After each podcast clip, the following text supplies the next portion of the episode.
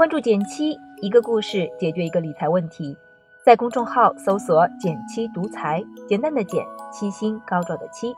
关注后回复“电台”，十本电子书，请你免费看。最近在追《奇葩说》，刚好看到这么个辩题：年纪轻轻精致穷，我错了吗？说起这个话题，我还挺有感触的。不论身边人还是我自己。都或多或少有过为精致买单的经历。有爱美的朋友，去年双十一光口红就买了十三支，斥资近三千元；也有每到假期都要去全国各地体验五星级酒店，弥补平日租房之苦的。而我作为一个有要求的吃货，有段时间每周至少一顿火锅，还极端热衷打卡网红餐厅。虽然花钱的地方各不相同，但我们的想法都类似。平时上班已经这么辛苦了，总要给个机会犒劳一下自己。但不得不说，精致的生活真还挺费钱的。等一年到头，发现自己账户存款为零，又难免揪心。所以今天就着这个话题跟大家聊一聊：精致穷到底有没有错？在回答这个问题前，得先定义一下，到底什么叫精致穷？官方的解释是。精致穷是指那些虽然钱赚的不多，但花钱却一点不少的人。他们为了买到喜欢的东西，愿意忍受日常的贫穷，并觉得自己活得精致而闪亮。具体表现为穷的明明白白，花的理直气壮。其实要我说，还是当期嘉宾杨超越的回答最传神。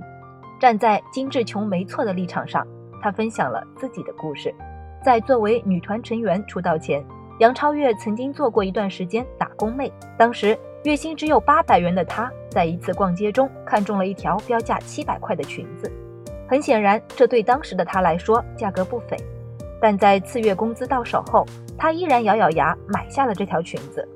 当然，爱美是要付出代价的。此后一个月里，她靠仅剩的一百元过着喝粥吃榨菜的日子，但她说自己从未后悔，因为新裙子带来的那种自信。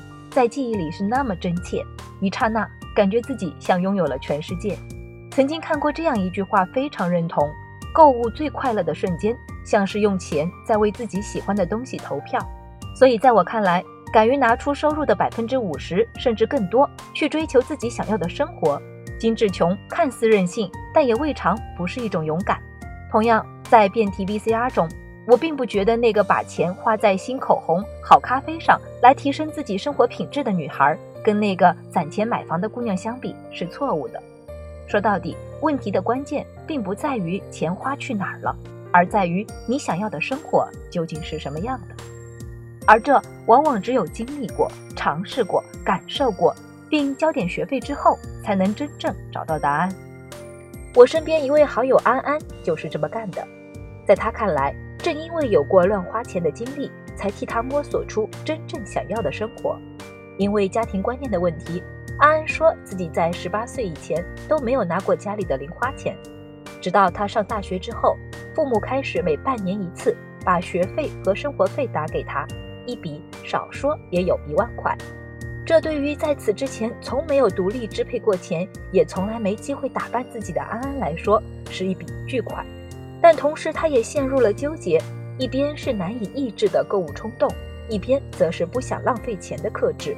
在两种情感的拉扯下，安安开始频繁给自己买一些百元左右的衣服、鞋包、小饰品，满足自己购物欲的同时，也是拿自己做实验、试穿搭的过程。这样的生活持续一年后，换来的是宿舍衣橱里堆放不下、风格迥异的衣服配饰。更可怕的是。从不下五十件单品里，安安找不到一件真正心仪得体的衣服。直到那一刻，他才意识到买不喜欢的便宜货，反倒是一种变相的浪费。于是，通过断舍离，他把那些不适合自己、不常穿的衣服，通通都淘汰掉，也因此逐渐摸索出了真正喜欢和适合自己的风格。事后，安安说：“其实每个人总会经历一段从衣穿人到人穿衣的过程。”在这一过程中，我们都难免要走些弯路，交点学费。但如果说有什么方法能降低成本的话，就是越早经历这一过程越好。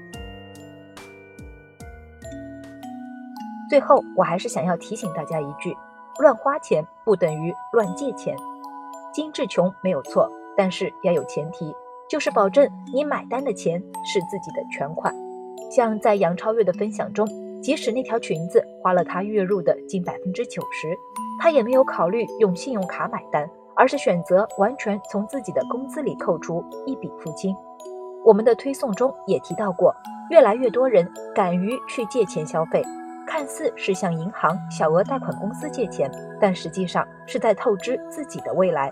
所以，你可以选择精致穷，也可以用钱给自己想要的生活投票，但请记住，你必须养成为自己消费的行为承担责任的习惯，不用分期去拖延，不用借钱去周转，依靠自己的能力为自己的欲望负责和买单。